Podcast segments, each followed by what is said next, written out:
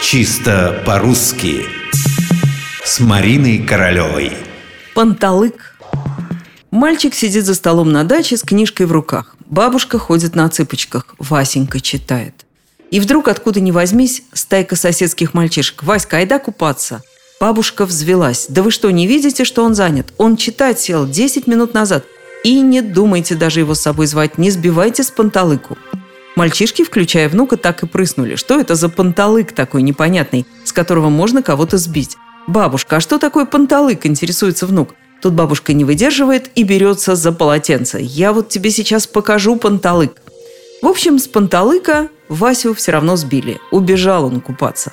А мы тут с вами остались разбираться, что это за панталык такой. Вы когда-нибудь над этим задумывались?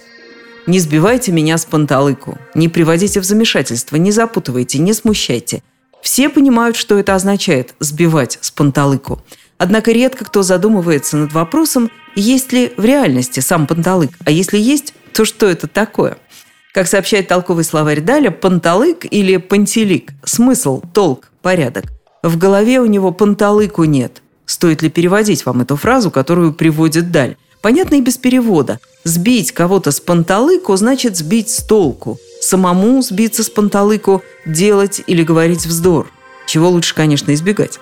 Интересное происхождение панталыка. Судя по этимологическому словарю Фасмера, слово могло прийти к нам из азербайджанского языка.